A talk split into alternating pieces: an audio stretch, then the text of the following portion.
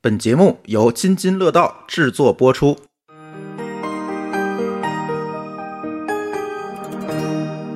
各位听友，大家好，呃，你正在听到的是津津乐道的品质生活的节目。哎，品质生活，我们又要录一个大件儿了啊。嗯、今天我们不聊装修啊，也不聊这个小东西，不不聊数码产品。今天我们聊个大件儿，聊个车，还是房车。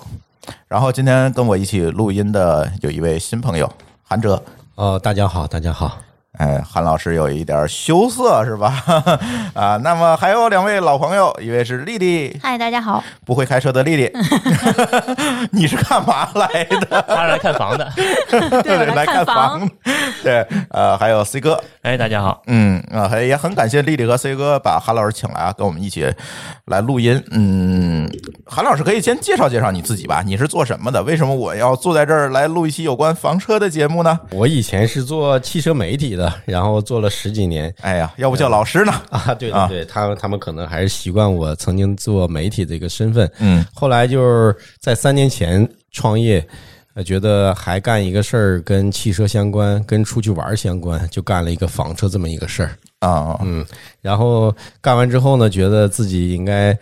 干的长远一点儿。等我的这帮同事朋友都退休了，他们估计就会特别就走不动了。对，特别需要我啊，需要我带着大伙 需要你儿。对，我觉得你也可以卖轮椅。那是下一个计划。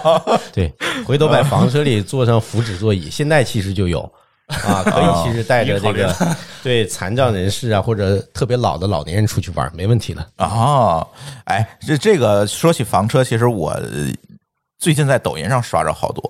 关于这个房车的抖音的视频，说我的开着房车去哪儿哪儿哪儿啊等等这些。然后那天我们准备节目的时候，又问了一下某高老师。今天我们录音之前就说一定要祭奠一下这个 某高老师，因为他今天出差了，就没有办法参加录音。但是他非常非常的遗憾，因为某高老师也是一个重度的房车的玩家，然后他。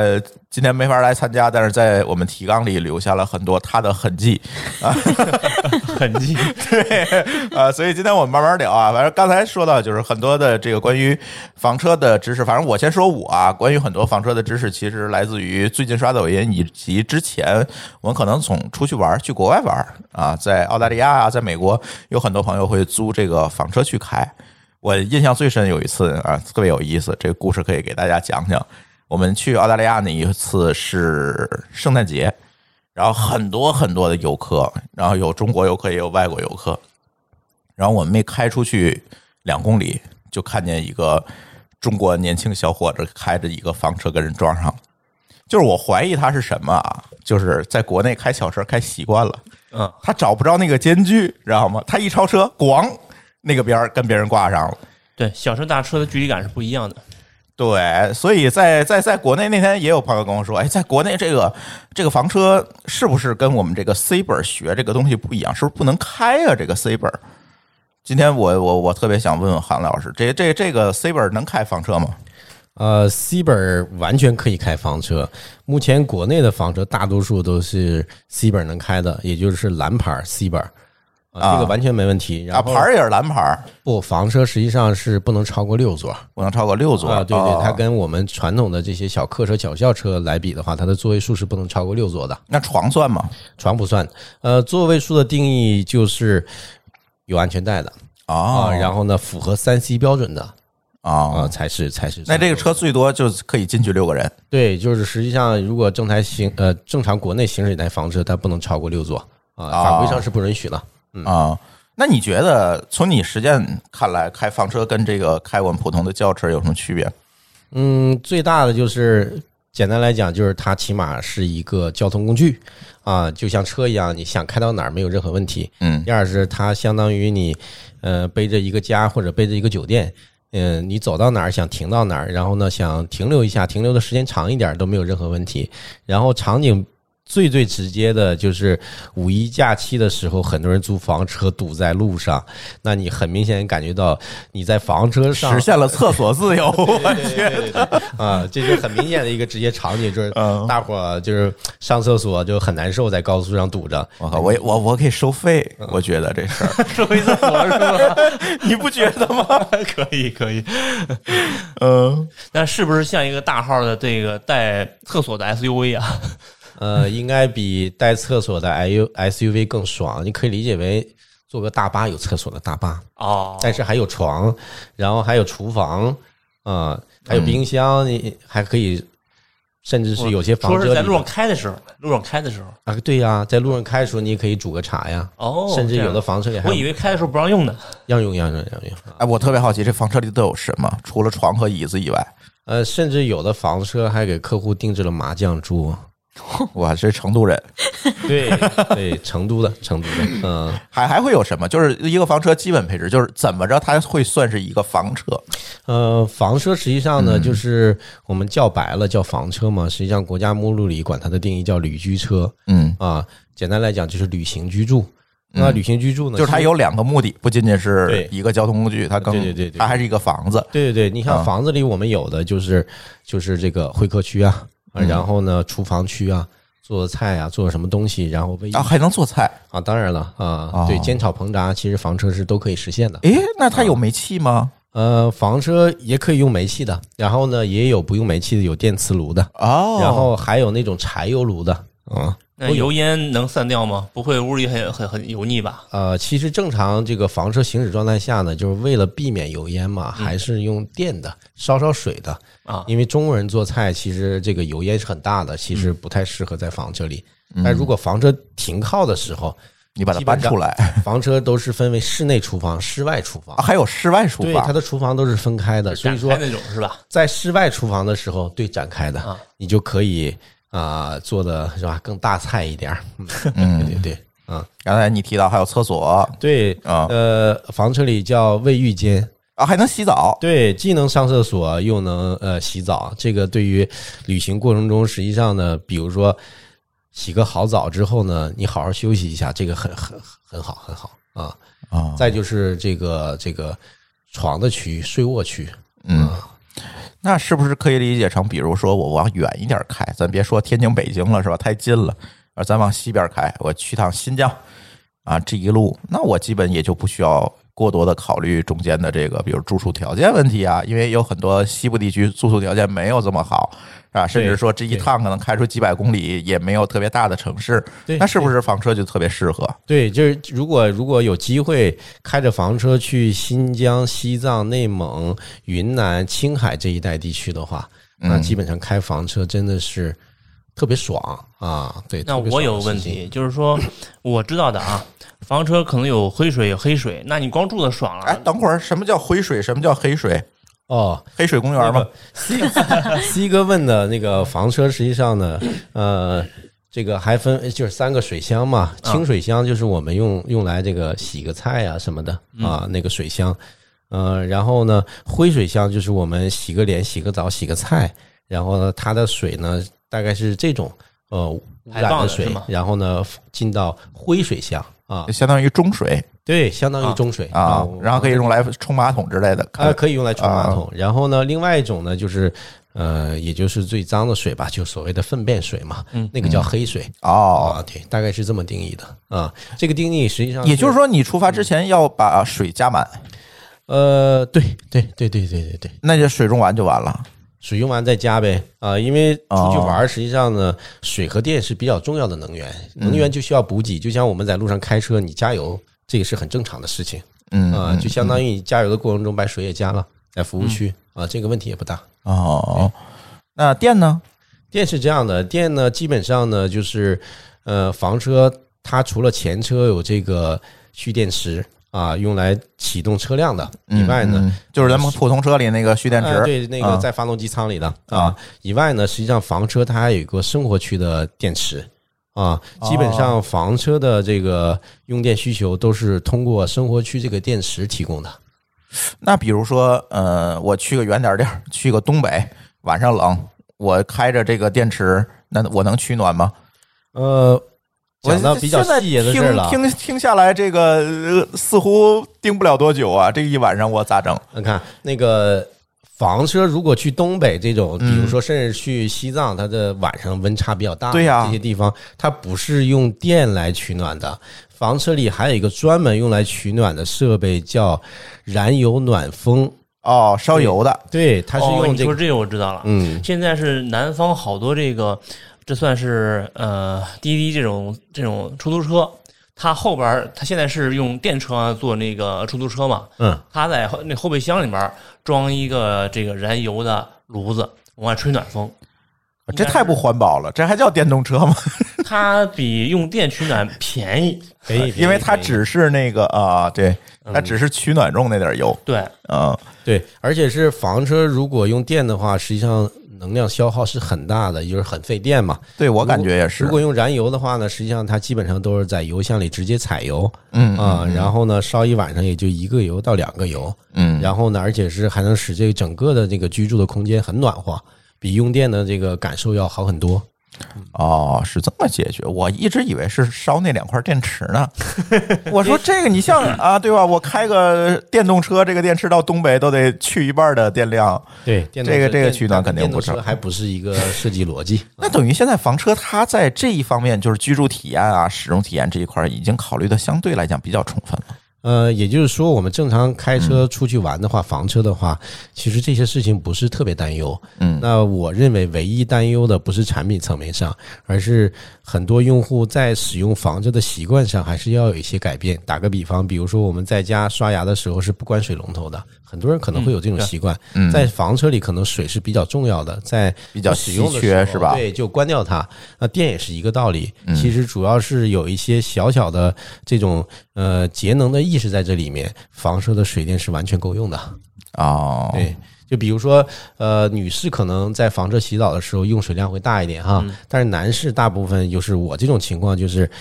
把身子第一遍淋湿，淋湿之后关掉水龙头，然后打泡沫，打完泡沫之后再用水冲掉，这就是洗澡完成了。那完了，丽丽，你这个洗个澡能听一集播客的人， 这有点困难这件事儿。对，那房车女士的洗澡量，我们之前做过统计，大概是男士的三到五倍。 才三到五倍吗？对对对哎，他要给你破记录去，我觉 得。这是个体，不是统计。对，但是是不是现在也有一些房车所谓的房车营地？反正我在国外看到的比较多，就是我可以提前订这个房车营地，把车开进去，那么水电好像还有气儿吧，它是直接有管路能接上的。嗯，大部分国内的房车营地基本上只提供水和电，然后水就是上下水，然后呢，电就是正常二百二十伏的市电，嗯，呃，然后呃，一些这个这个这个所谓的长江以南吧，我觉得房车露营地的配套还算是可以，但是长江以北，就是我们刚才说到那些地方，可能露营地的配套相对来讲还不是很到位。嗯，就是没有，对对还是对靠车自己。对，还是要靠车自己。然后呢，这个过程呢，实际上呢，加水是不成问题的。为什么呢？去服务区啊，然后呢，甚至你吃个饭的时候，在饭店借点水啊，人家也不会收你什么费用。那水箱呢，基本上一百升到二百升，嗯也没也没有多少那也没有多少。然后家电呢，实际上这个事儿是这样的，就是车辆在行驶过程中，实际上车所有的那个发电机是可以给电池充电的。再就是大多数房车都会在车顶配太阳能电池板。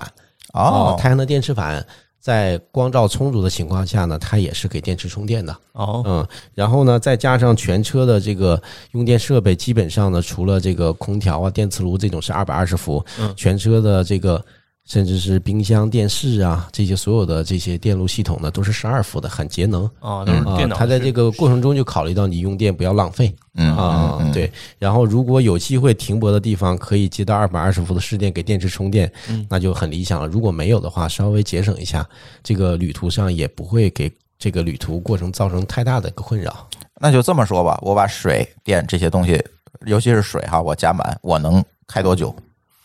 水加满，到下次加水呃，水加满，如果每天只是洗澡的话啊，咱不算丽丽这样的，对啊，对，正常用的话呢，基本上是三天左右啊，再三加一天次水，其实这个完全可以接受了。那等于是说，嗯，看水用的快还是水箱满的快呗？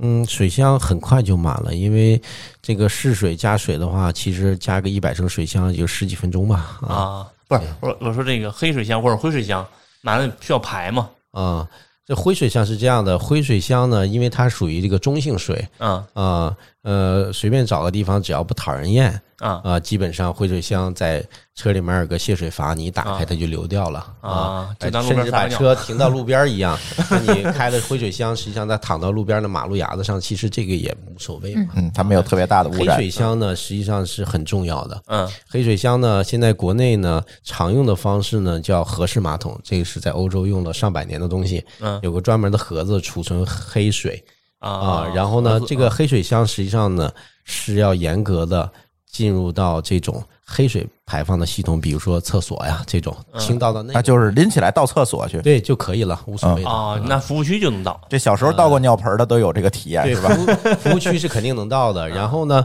呃，讲一些小的细节啊，大伙儿肯定对于上厕所很感兴趣哈。嗨，基本 上真的，因为很多人屎尿屁是吗？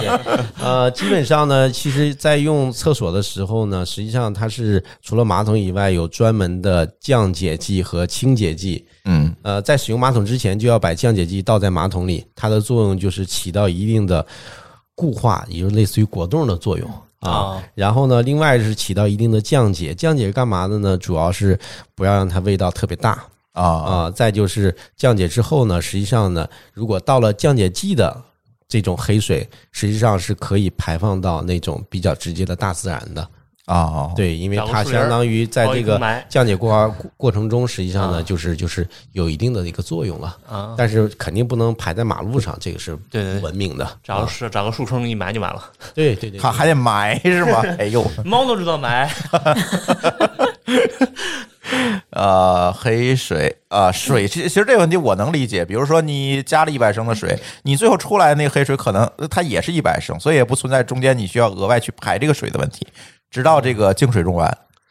呃，是不是这个概念？差不多啊、啊差不多。因为基本上呢，就是你用多少就要就要掌握好一个尺寸，呃，这就用量嘛。然后呢，嗯嗯就是找一个合适地方。如果勤快的人呢，就多多多那个多弄一弄勤劳几次对对对勤快呢就就稍微少弄几次。哎呀，要是我，我觉得我会去服务区上厕所的， 尽量不用对是不是？尽量不用，除非憋不住大堵车，或者我租给别人 别用收费厕所。那个男性思维大部分都是这样的。嗯呃，女性思维里面呢，就是说，如果一个房车要照顾到女性的话，其实她的卫浴间是非常重要的。嗯女性里面很少是不太愿意去服务区的洗手间的。嗯，如果在这个干净程度上来看的话，对，这没法比。对对对，嗯甚至男同志有的可能在路边就是吧，啊，小一点的就解嗯决掉了。这个还是有这个比较大的男性女性的区别。嗯，对。呃，说了这么多关于房车的这个技术问题，那、呃、接下来咱可以聊聊市场问题，是吧？你现在你们接触到的这些房车的用户，都是一些什么样的人呢？嗯，房车的消费级市场，大部分百分之八十五到九十都是离退休人员，也就是说，现在的做的这个生意还是老年人的生意啊、啊、为什么呢？因就为像某高老师这么大岁 数了， 对，谁让他钱不来呢？ 嗯，我还真的不知道多大。然后啊开玩笑，他可能是个七六，嗯， 七六八吧零，后嘛，啊啊，这 你别说实话呀，我这不尽量往上给他凿吧嘛。对六对七的对，六七的，嗯嗯嗯，嗯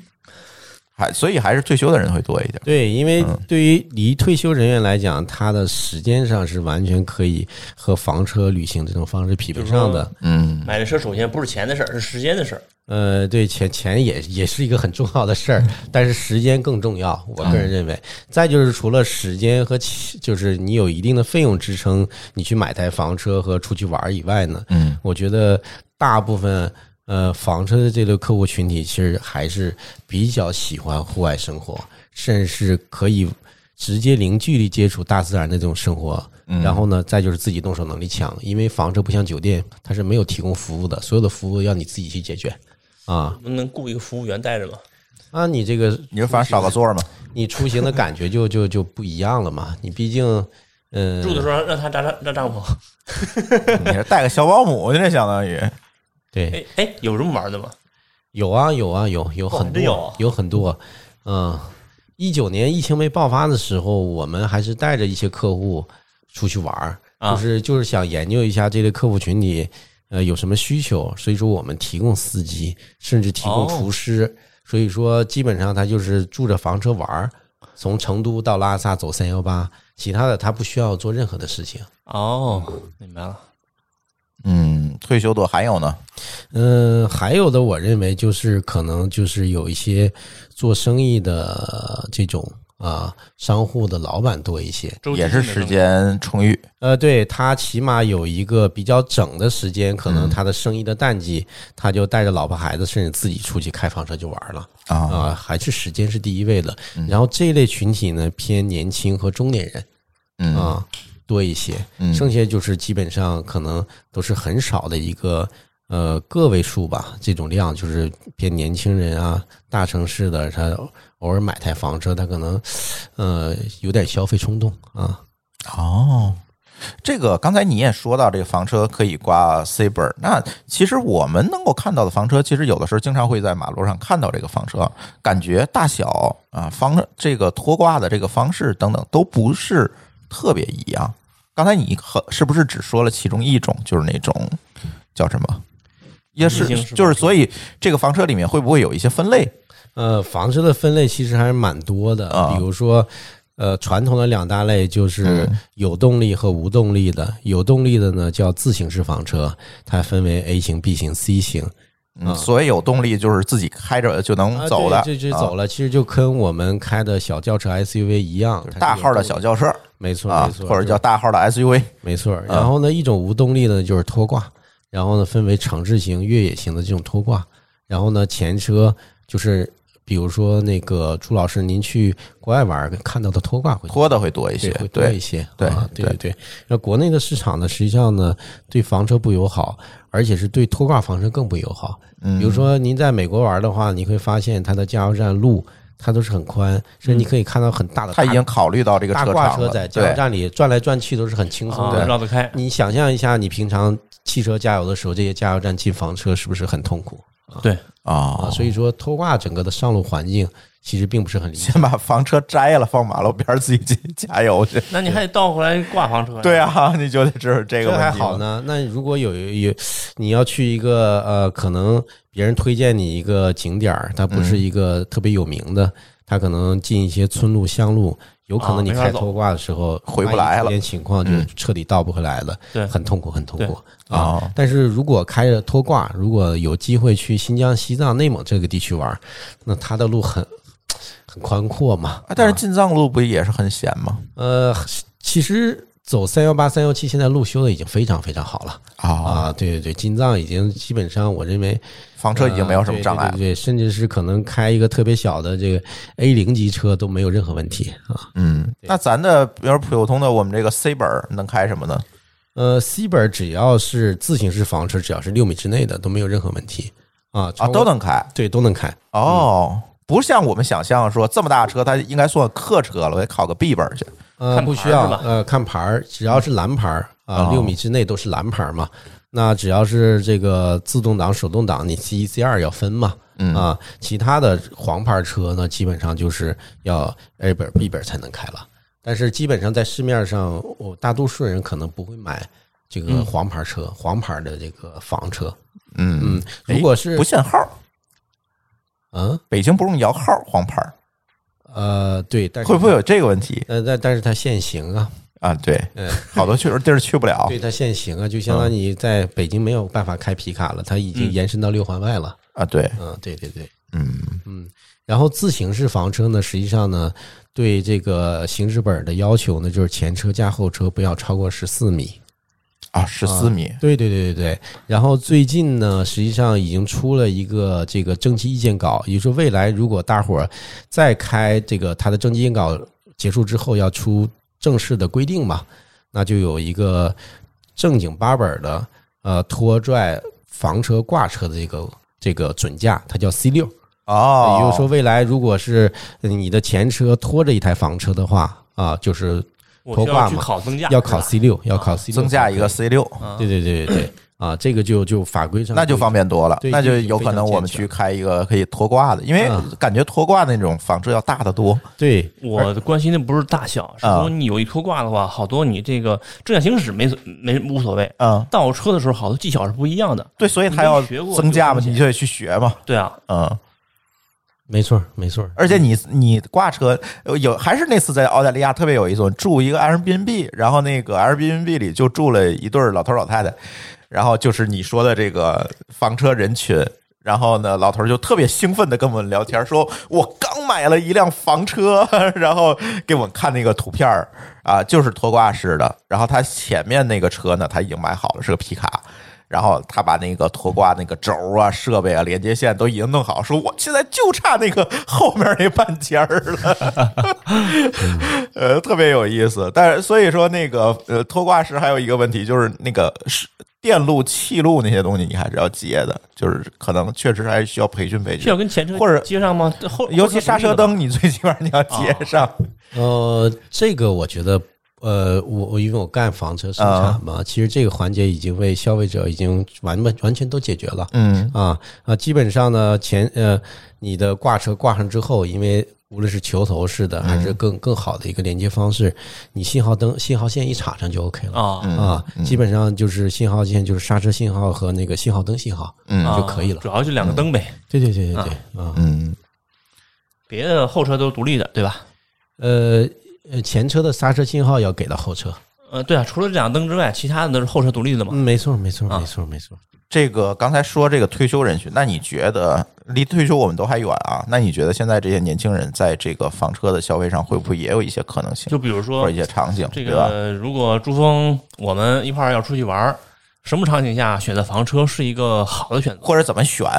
对吧？对，或者说选什么样的房车？对，怎么玩儿，怎么我们怎么玩儿才能比较爽？如果我们去海边儿，那找房车合适吗？如果我们去哎西藏，找房车合适吗？对，嗯，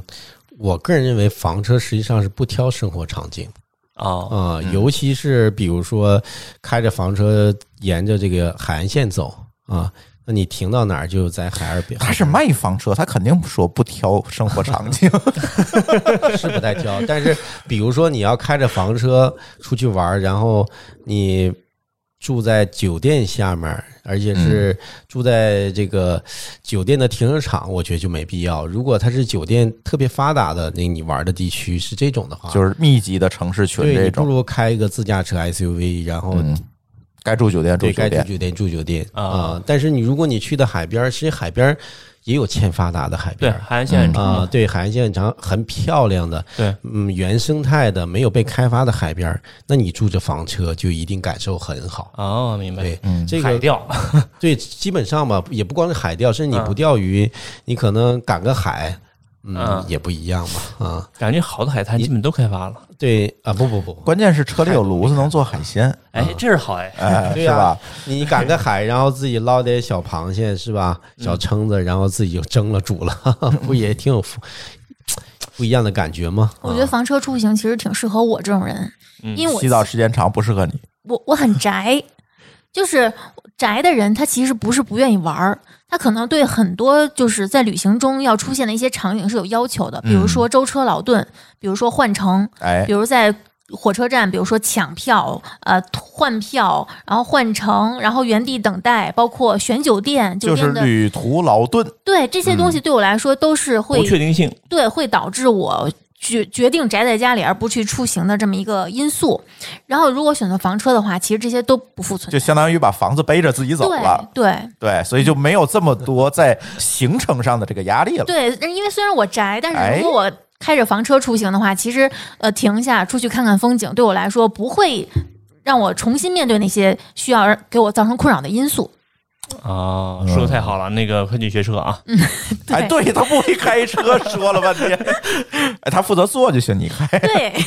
其实丽丽属于这一类人群里非常典型的，而且她还她还我觉得还可能缺少一点，这是我猜的，她不愿意去那种。特别名胜的景点，看到对那么多人，然后呢，在景区里去排队，你太了解我了，对我这看到个这人个多，这个也挺痛苦的一个事儿嗯。，没错啊没错，如果你开着房车，你其实很多比景，就是我们那些炒作的景点，也不叫炒作，确实也很美。其实比那些景色不差的地方，中国有的是。对啊，真的是蛮多的，而且是人也蛮少的。其实我觉得它有个场景蛮好的，如果他有机会去云南，云南雪山很多嘛。打个比方，比如说梅里雪山下有很多的地方，你停在那里可以发呆看一天雪山，我觉得他应该会喜欢，不光是海边。而且我突然发现这事儿非常适合我们的程序员们。嗯，嗯，对，第一，他这个工作呀不需要坐班儿，嗯，是吧？绝大多数吧，啊，尤其这两年开始流行这个在家办公，对，在家办公，所以他开一房车，反正到哪儿都是写代码。 听着好惨呀。工作性质嘛，对，你会发现他们的时间就是在路上时间相对来讲是充裕的，嗯他无非是停下车来干活的问题，对吧？你是对着你们家的墙干活，还是对着梅里雪山干活？这个心情完全不一样，是吧？嗯，哎，适合这这些人，我感觉对，而且是绝对家里再好的信封系统，也和那个地方的自然环境 那当然含氧了量是比不了的。对，嗯，还可以提高写代码的效率。嗨，对。到草原至少还有还有马粪味儿，是不是？啊草原其实没有马粪味儿啊，就是就是，如果开房车能进到草原里 的话，实际上你开玩实笑的， 开玩际笑。上是没有的啊。但是一个就像你说的，我们 C 本能开的房车里面会不会显得比较挤啊呀、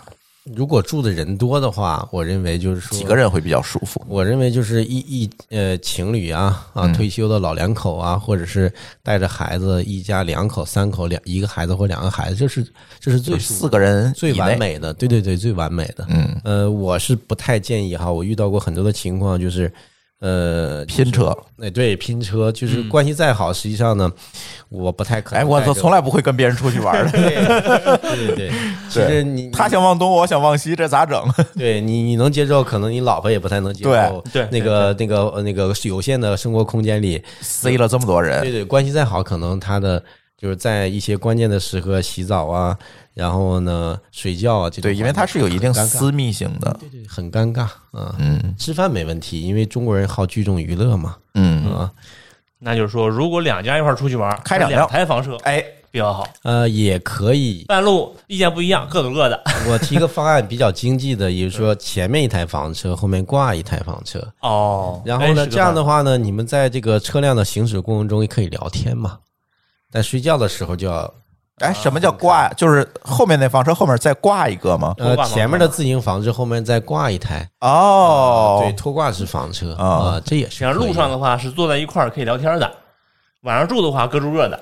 哦，哎，好主意哎，就是有一个一号车厢，还有一个二号车厢， 感觉这个高铁，是这 VIP 呢？ 两居室嘛，嗯嗯嗯，特别独立的两居室，嗯，我觉得你慢慢的说服我了，可以试试这个事儿。我觉得，嗯，那如果是说去一些比较偏的、接近于无人区这种地方，那是不是它就可以作为我的一个营地了呢？呃，完全没问题，我个人认为完全没问题。是吧？因为之前看的好多，呃，之前去哪儿玩啊？那个四姑娘山那边玩，就看到哇好多那个玩摄影的，就头天晚上这个背着帐篷、背着器材去爬山，到山脚底下扎扎营，然后为了第二天一早上山那个拍照。那如果有房车的话，那岂不是要舒服很多啊呀、嗯，肯定是呃，可以可以基本上缩短它，呃，一是说它的这个不用扎帐篷了嘛，嗯，然后再就是说，他背着这些设备就不需要，就是哦，对， 这很辛苦啊。对对，搭帐篷还是还是很辛 苦。哎，，程序员就可以把他台式机抱着，台式机，哎，有在房车里面装台式机的吗？有啊，改网吧。嗯哎，我除了租厕所，还能租网吧， 哎，可以。我可以啊， 这个这个不愧是老板啊。还有的房车加了冰淇淋机啊、咖啡机 啊。呵，搞餐饮的这对是。他到了一个地儿之后，他还可以给人家提供餐饮服务，还那就赚些是钱一年四季我开着房车去串音乐节呗。有 啊。哎，这可以。前几天的草莓音乐节有个自媒体，呃，就是搞房车的，他三天的草莓音乐节赚了三万块钱哦，在那停留了三天，赚了三万。哇厕嗯所加卖冰激凌，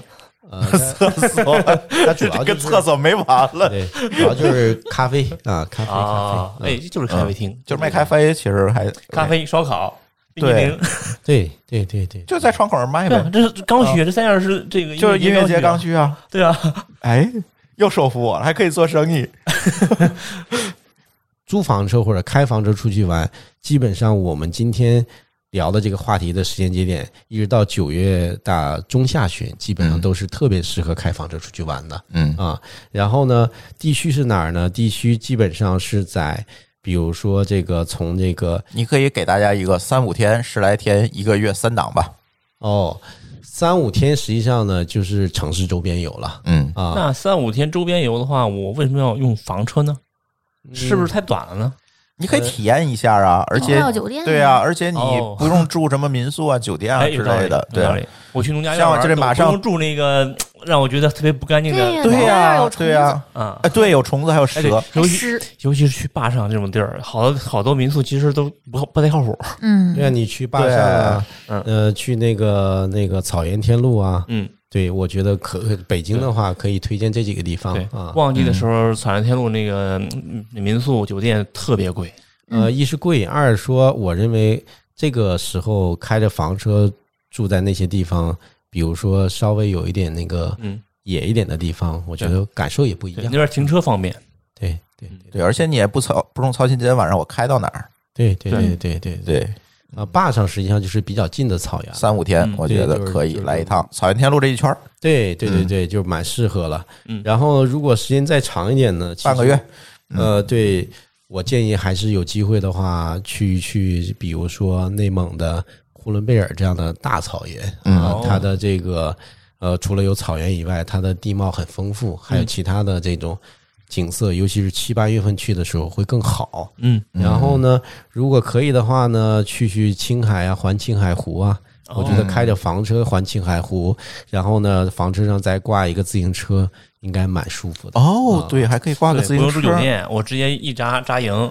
然后我可以自行车这个周围骑我一骑圈一回圈来，儿，对然啊后哎再去下一个点儿。因为环青海湖骑自行车是非常非常棒的一个地方啊，我还好像还见过带皮艇的，在车顶上有放一个那个有，有有，放船的。嗯对对对，那就是特那就是特别就是小众的玩法的那群就是体啊，走钓海鱼线的嗯呀，嗯。呃，玩皮划的呀，啊，甚至还有玩攀岩的，也有嗯也有用房车的。那如果政策允许，然后又有签证，出去出国玩儿开房车也没问题吧？那完全没问题，嗯只是这两年疫情，呃，限制了很多人开房车出出去玩儿，要不然的话，其实这两年很明显的就是开房车这个去欧洲啊，还是还用户人群蛮大的。啊去欧洲就是嗯从走俄罗斯，可以怎么走？从俄罗斯出关吗？呃，从俄罗斯也可以啊、嗯对，或者是从那个呃、嗯云南那个地方出去也可以。啊，对对对对对，呃，几个主要就是看你想去哪几个地儿。云南就出去呢，就东南亚、泰国、啊缅对甸对对对、对柬埔对寨对这从种那。边直接对，去就欧洲可能就再是穿从上西边出去了。对对对，嗯从俄罗斯，然后去去贝加尔湖啊，嗯，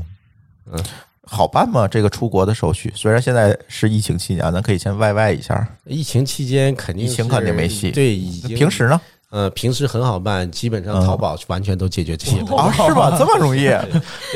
啊、包括这些出境手续、人的、车的啊，嗯这淘宝都能解决啊我啊。嗯，呃，接下来一个问题，我相信也是我们挺有关心的安全性问题。我说的就是，比如说我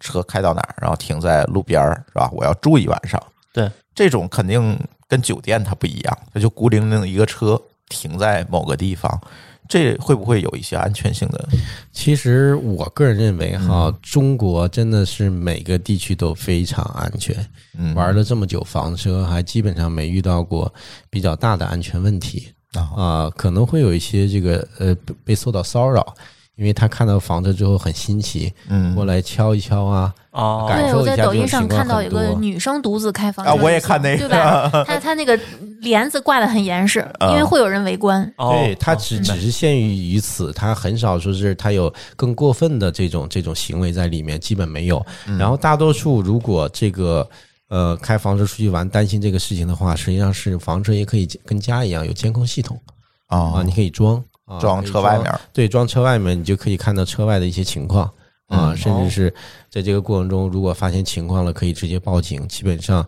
在全国出警，那基本上都很快很快的、嗯啊，哪怕是很郊区的地方，这个也不用太担心。嗯在安全性上，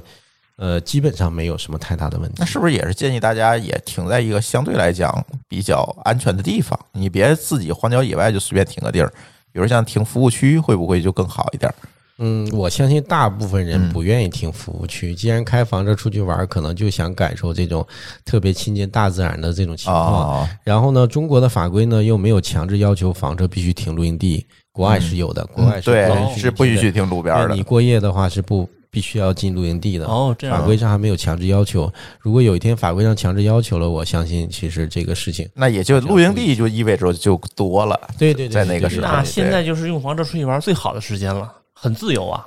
啊对吧自由很自由。后边一旦出嗯法规了，露营地又不够多，那就会有一个非常难受的一点。那我们可以去开露营地，你看露营地，但是你的客流量不会很大呀，因为就将来嘛保有量不够啊，嗯，对吗？嗯所以那个时候就会很难受。现在就是属于最自由、最舒服的阶段了。没错嗯没错啊。嗯，脑子里全是生意。哎，是哈，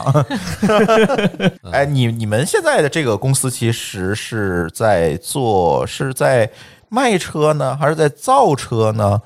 还是说租车呢？我们这个公司除了租车业务没有做，基本上您刚才说的这些事儿都有干。哦，呃，就我们实际上呢，最开始的时候做互联网出身的嘛，嗯，呃，觉得不要做的太重，然后呢，做了一个国内唯一一家房车设计公司啊、啊、很多房车企的房车跟我们都有一些千丝万缕的等于是联系负责给大家设计这房啊哎车对提长什供一么些样。 to B 的解决方案，啊无非就是水路、电路、整车的造型设计、嗯啊，大概一些嗯嗯功能设计这些东西，有全案也有分案。然后做到一定程度之后呢，我们觉得我们是不是可以做一个自己真正为用户解决需求的？就像我们做互联网出身的人要做用户调研，嗯为用户解决问题。后来我们就自己去做了一个房车的品牌，嗯然后呢，我们根据我们特定的用户群体，为他们专门定制、专门开发。对，就开始造车了。对对对，就嗯开始做的更重一点了，然后呢，也就开始做工厂了。做工厂呢，也是为了把这些就是呃实实在在的用户的需求做呃实实在在的解决，也做一些技术沉淀嗯啊、因为房车毕竟它是一个上路标准的，其实它的标准很高，它的安全性啊、环保性啊这些东西要达标啊、嗯如果自己做的话，可以做得更好啊、它不像苹果和富士康，富士康可以在这个制造端。嗯很好的解决问题。房车这个事儿还是要自己从头定到尾。啊，那你们要从造车开始干吗？对，所以说现在就是一直做了三四年了，就是从最最基础的事情开始干的啊、啊然后呢，咱们造的车呢，或者说是改装的车呢，实际上是在行业标准很高的。国内的基本上那个 B 型的上装的标准是这个两年或三年，然后呢提供五万或者是八万公里的这种上装的质保服务，而咱们的 B 型房车提供的是五年十万公里，也就是说咱们的质量很好。哦，那说到这儿就有一个问题，就是说，这样一般来说，我买汽车，我去找四 S 店去做售后、去做维修就好了。那我跟你买的房车，那要回到你的工厂再去做这个保养维修吗？呃，也不需要，也不需要。其实咱们基本上在这个全国都有这个合作的、售后的、授权的服务哦网点儿啊啊，对有网点儿对对，当然不会有传统的汽车这个销售网络、售后服务网络那么发达，哦因为毕竟房车和汽车的保有量不一样。房车现在保有量有多少呃，整个国内的房车的保有量才十几万台也啊？就是说这么少啊？对，非常非常少。中国的这个房车的销量每年才不到两万台，嗯啊对，所以说这是也是近历几年才到这个一万多台这个这个水准水平，而汽车呢，大伙也知道是头些年都是三千多万台每年，对吧？嗯这两对年虽然下来点儿，也对是两千七八百万台。连零头都不够呗。对，那跟电动车更比不了了啊！电就房车跟电动车比不了嘛，也甚至也比不了。电动车基本上，你看到这两年是也是井喷式的，嗯，所以这里有一个问题啊，比如说我买了一个房车，这辆房车大概多少钱？嗯，房车最便宜的，好像最简单的，也可以定义它是房车的话，叫床车。床车可能不，咱就找一个中位数吧。比如中说位数啊的我们两个人能开着出去玩的，然后 C 本能开的，比较舒服的。啊，对，呃基本上呢，如果他是一个呃朱老师这种客户群体需求，然后呢，呃，我认为是不能低于二十五万的。如果低于二十五万的话，就是第一个问题就是刚才提到安全性嗯啊、这个基本上你你们造的车刹车没问题是嗯吧？啊对对 对对对 对，呃，你可能不到这个钱，你出不来那个东西。嗯，对，也就是二十多万，将近三十万的东西，我如果是说我偶尔出去玩儿才会开它，那其余时间我不是都浪费掉了？你可以比如说把你的房车共享出去。咦，共享经济是吗？嗯对对对，然后如果你身边的同事朋友需要用你的房车的话，你们有一个比较好的一个费用啊，因为它它还是要有一些保险嘛啊嗯，对呀然后你的车还是因要为我在想，这个车我放那儿，即便不开，我每年的保险什么这一系列东西，我得要付的呀。对对对，有有很多啊有很多就是所以它的这个利润率，我怎么有没有办法能够有人帮助我，能够提高它这个利润率呢？很多的房车现在在卖房车的经销商，嗯，他都会给客户提供托管服务。啊，托管。对，然后呢，就是帮助客户去，你看北京，对，我现在想到一个问题：北京如果我买一辆房车，我开都开不进来，对呀、你停房车，呃，能我得开进来，最你起码有他得找地地儿儿停嘛。，对呀，你停车位你不可能，停车位为啊好贵当然的除非你很有钱对嘛，啊为房车买一个地面的停车位，对吧？嗯如果没有的话，实际上呢，你可以在这个北京周边的很多的这个托管服务上去哎还去哎真是。房车高度的话，很多地库下不去。对，它只能停地面啊。嗯，对，地库下不去，因为地库基本上都是两米二之左右就就啊已经限很、高了算是很高了啊，对呀嗯地库，对呀，嗯，哦，等于现在这也有一条产业链能够帮助我来解决这些问题。嗯，谈不上产业链，啊只能说是有这么一个需求，然后呢有有人能提供这对服有人务，能能去解决，甚至是我，甚至是这是可能个体的需求，还有好多比如说离退休人人员两三家、三四家买一台房车，每个人用两三个月也有，其实跟你的需求有点相似，只是它啊已经很共固用定化，很固嗯定化，大伙儿一块儿共用了。嗯啊嗯，你只就是固定现在这些人来用对。你只是现在不确定谁会跟你用，那你就拿出来谁用，那就给谁就 OK 了。嗯嗯，呃，给我们说一下呃一些最佳实践吧，比如说我开房车，呃，刚才你说了去新疆、去西藏啊都可以，那能不能给我们听友一些建议？比如说他能够租到一辆房车。啊，第一就是租这房车多少钱，他需要付出多少，跟普通旅游相比，这个成本怎么样？第二，你有没有一些推荐的一些线路呢？嗯，租房车哈，目前北京周边租房车蛮贵的，嗯尤其是在周末的时候，嗯，尤其是在五一这种节假日的时候，大家都租，对，基本上租台房车一千块钱可能都租不到啊，那么贵呢？对，很贵很贵，因哦为物以稀为贵嘛，那嗯个时候大伙都在租，你基本租不到。如果有机会的话呢，可以租半个月、一个月的话呢，大概费用在五六百块钱一天，甚嗯至可能更便宜，因为你租的时间长，可能最低也能聊到三百块钱左右。哦啊，也就是一个 B 级车的这个就跟你在神州租车上租一台那个经济型的轿车，实际上费用差不多了。基本上没有说一上来租房车，都是先有比较多的租轿车的经验之后，才会考虑说我租一个更好的、更舒适的车嘛。，对，嗯然后租房车的话，如果有机会这个大伙儿体验房车的话，我建议上来的时候不要先租特别大的房车。啊，尽量租一台 B 型类房车。什么么叫 B 型 B 型类房车呢？就是呃原厂的壳体，它还是金属的原厂的壳体啊。然后大呢通，它全的顺对它的驾驶感受上可能更接近我们平常开的轿车。啊然后呢，它的这个整体整体的安全性上可会更好，但是它肯定没有这种 C 型类房车。C 型类房车是什么呢？就是说，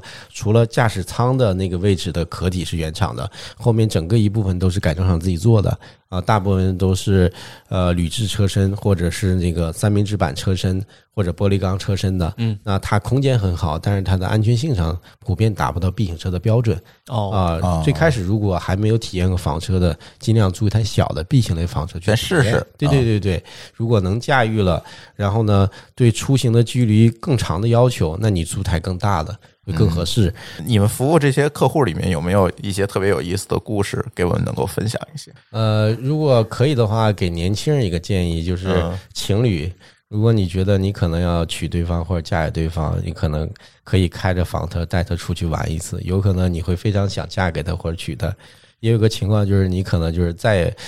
这个过程中可能不太路上就想分手愉快然后就分手 了。那有点惨，怎么回 来？对对对对对，就这是我遇到的几个，就是呃，身边的无论是买房车、租去租房车的情侣遇到的情况，因为房就是车出去之后都分了，是吧对？房车实际上它。刚才就是有提到一个点，就是它需要动手能力很强，也就是说，在这个过程中，哦实际上对你作为一个男同呃男同志或女同志，你需要去照顾和体贴对方。嗯那可能啊比普通的旅行更考验人。那当然了，基有本个上责任心的问题，是对吧因？为在这个过程中，就是你俩的生活空间，男你的俩得管车，女的得做饭， 你俩要互相照顾刻对板印方，象对吧？你俩可能要哦有可以一换些这个旅途上的这些分工和协作，对嗯也是要有的。呃对生活嘛，那对可能就是一个很很很短的一个旅途。哎，真是这。样。你要是普通旅游，很多回来都分手；对，对你要是开个房车，这更考验这个动手真的朝夕能相力都处了。没回来就分手了。嗯，对啊呀、对啊呀、我就说这回头一个人开回来的， 我举个场景，举个洗澡的场景，那女同志会不会把水都用掉？会男同志没有办法 洗，没有办法洗澡，他只能再开着房车去加水，这是不是 一个可就可能会考验的哈一个小哎的场景？还有就是说，我们头一天晚上睡得都蛮好的，第二天睁眼的时候，谁做早餐？哎呃，，做什么口味的早餐？呃、嗯这这都是很细节的事情。谁开车谁就不做饭呗。这你看，大男子主义是这样的。啊如果你的对方是理解这样的，那 OK，你这种选择方式没问题。如果不是呢？如果她是一个小公主呢？对啊开呀、车做饭都是你的事儿。对，所以说开房子出去玩，我觉得如果是情侣的话，我遇到过这样的故事，可以互相可能考不察是一一个下两个哈。嗯嗯，嗯，然后呢，呃，开房车出去玩，还有一些情侣是这样的，就是我们曾经带过单身的男士、女士啊、然后出去玩啊、啊从从那个成都到拉萨走三幺八，嗯，嗯，那你们得就车队啊凑一了对儿了。很有意思的是，就是呃不是凑一对儿的，是每一对儿都都每一对儿啊，只要他不是有渔夫的 啊，在这个过程中都会找到另另一个在旅途中的引号伴侣吧啊。嗯其实，在这个过程中，实际上就是我我我的感觉是，人在这个过程中更亲近了啊。啊，对，呃，对他相共互同之面对间困难的是吧对更更有依靠感嗯了。感觉是一个相对来说稍微脱离现实的一个 场景。呃，对，尤哎其是去西藏，你会感觉可能在这个过程中，你可能超脱了情感，超脱了友谊的一个，呃，短时间内的一个情感的那么一个东西在。呃，嗯我可能形容不清楚啊，可能我不是年轻人了，但是我看 到一个这个不能形容太楚。清楚。对，一个可以感了受是这样的啊，呃，就是他好像不太计较对方的身份啊，啊，嗯曾经的过往啊，他在这过程中，他会形成一个特殊的友谊在啊，嗯也蛮有意思的，嗯，对，还有一些这个老年人吧，就是离退休的用户，呃，我个人觉得呢，就是呃，他们辛苦了大半辈子，然后开着房车出去玩，我认为只要有勇气，这类老年人有勇气买房车开出去玩，都挺蛮让人敬佩的。嗯，为什么呢？开房车出去玩，它就类似于我们去新疆、西藏这样的地方，它是呃眼睛和心灵的天堂，它可能是身体的地狱。对这些上岁数人去这些地方是蛮大的考验。比如去西藏还有高原反应之类的问题，嗯对对对，然后呢，老两口互相照顾，我觉得可能这个过程中，他的儿女也会感觉到，哎，蛮好的，父母辛苦了一辈子，用这种方式去，呃，去感受退休之后的，度过这个退休之后的时光，也蛮好的啊。嗯，然后看到很多这个，呃，做饭啊，然后旅途中的互相照顾啊，嗯，我觉得可能这和自驾游比不了，自驾游有酒店嘛，有服务嘛，对啊有我只需时候要开车就行了。对对对对对对。然后呢，也能看到老两口辛苦一辈子，虽然花了很多钱买房车，出去玩的过程中，实际上也是有一些资金的这种投入的嘛。嗯，但是他们也是跟过家就是过日子一样，买菜呀、做饭啊、精打细算呐、嗯，沿路上的这些，你会感到这也是一种生活方式明白。啊、我认为房车就是可以成为离退休人员补充他这个整个一年时间里拿出几个月的一种生活方式。嗯啊嗯嗯，就是我在想象这个开房子出去玩的过程之中的话，首先我第一反应是觉得这个事儿不确定性非常高，不像说我正常我出去旅游三五天，我直接做做攻略，这个是多看几个攻略，我自己做个计划，我就出去了。开房车就意味着我好像什么计划都都没法做，也不一定啊。你去哪儿，哪对天，但只去是一个大概的方向嘛。啊？对对对，可能会更加随意一点儿。对啊，因为嗯对啊其实我我的感受是因为我自驾游多嘛，我的感受是是说，你如果不需要订酒店，你会自由的多。对，嗯但是也会有更高的不确定性嘛。呃，开房车我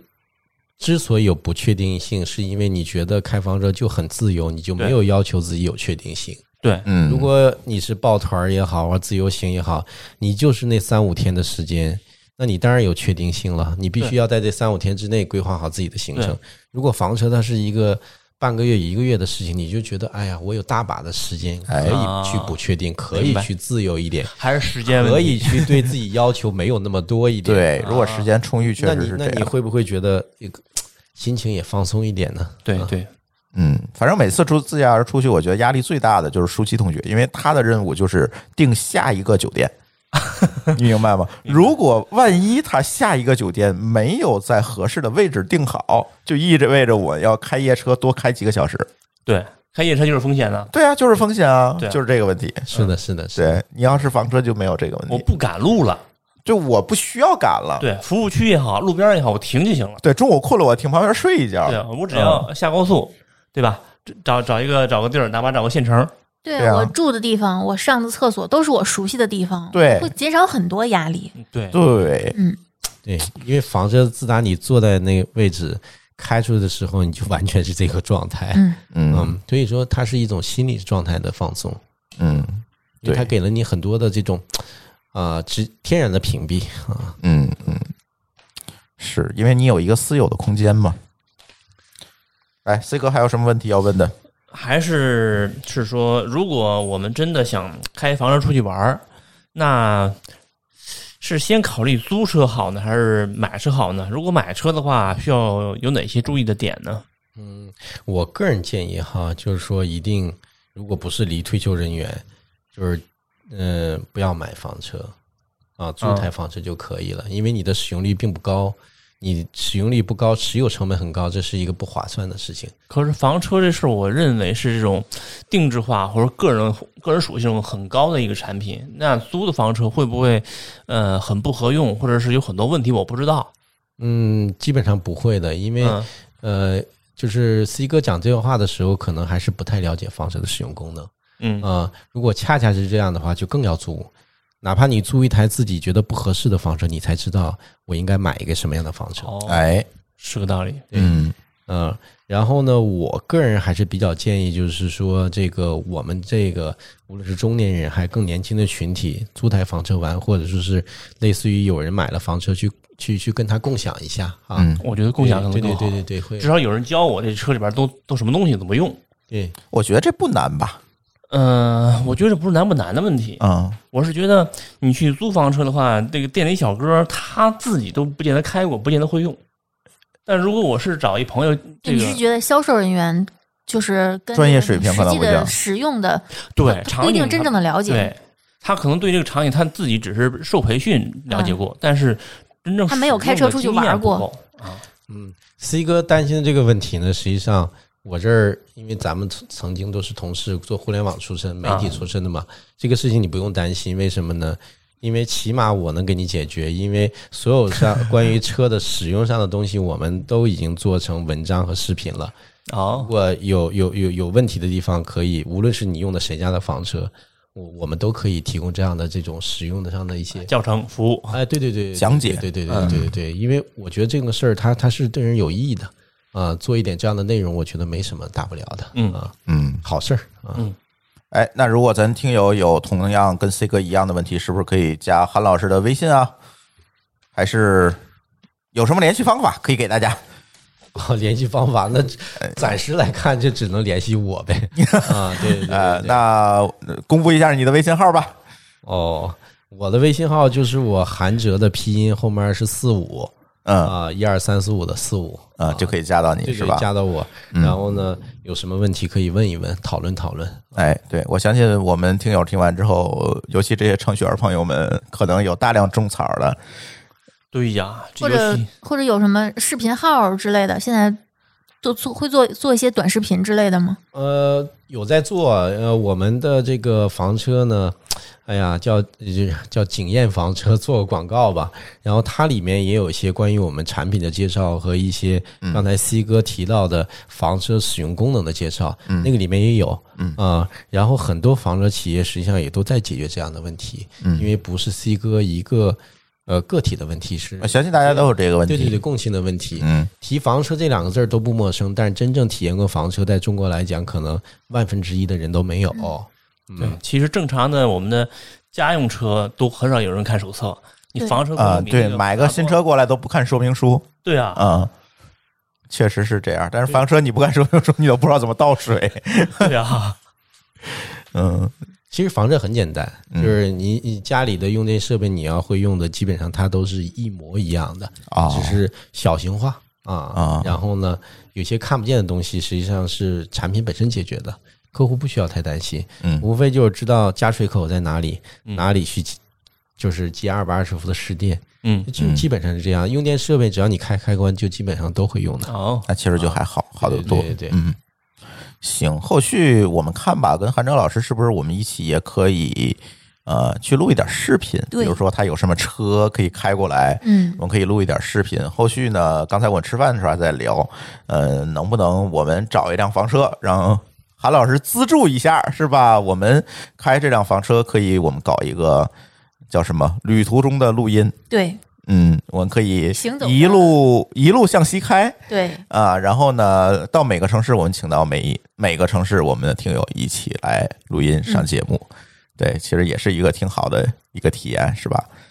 嗯，我觉得你说完，我倒是我个人都蛮激动的，是吧？我我觉得我完全可以去提供房车，然后呢嗯，甚至是我们给一些线路的建议。哎，呃，朱老师也好，你的团队也好，对我觉得开着房车去真正的感受一下嗯，啊！我希望我们今天的这个啊，对这个见面成为你体验房车的开始，一直到你 退休了。 你为什么总惦记我们退休呢？ 这还早着呢。退休呢，可能不是年龄上的退休，嗯，嗯，我对退休理解可能不光是哎年龄上的。一会儿出门中个彩票，明儿就退休了。 现在彩票好像都不够用吧？对呀、我把房贷还完，剩下还得慢慢还。 因为我身边真的好多人，他可能岁数不大就进入退休状态，嗯我感觉到他们的幸福指数开房车的蛮高的，嗯对甚至是就算就是前两天哈，我有个客户来提车，然后呢，呃，他说就是提完车之后他又回来了、嗯啊，带自己的这个老婆，嗯，然后玩了可能是有四个月。他老婆有比较多的病，高血压、糖尿病，嗯，两三个月没有吃过药，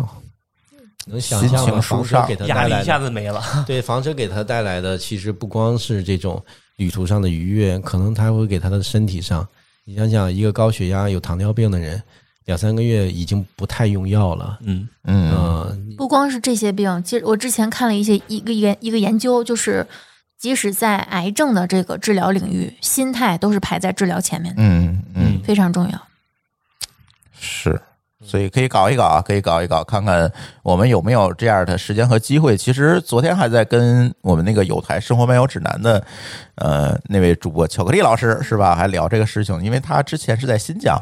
一直在新疆去做这个旅游类的广播电台的节目，所以他对新疆旅游资源远比我们任何人都熟悉。说你们要有一个房车开到新疆，我们一起这个连路，我们还可以做一些视频的节目啊，介绍房车也好，介绍这个旅游资源也好，我们可以搞一搞，我觉得可以。看看有没有品牌主爸爸愿意给我们赞助吧， 呃，我觉得可以搞一下。行，今天很遗憾啊，这个某高老师没有参与我们的节目，我相信他有很多可说的，对。但是下次吧，我觉得，比如说下次我们要拍一些视频，录一些视频，可以让某高老师一起来，对我们可以再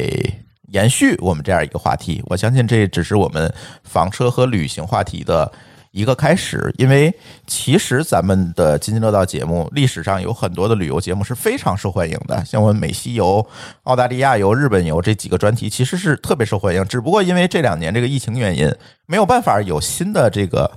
节目的素材进来，所以一直停下来了。我想咱就不妨以房车作为一个开始，咱一起来看一看国内游。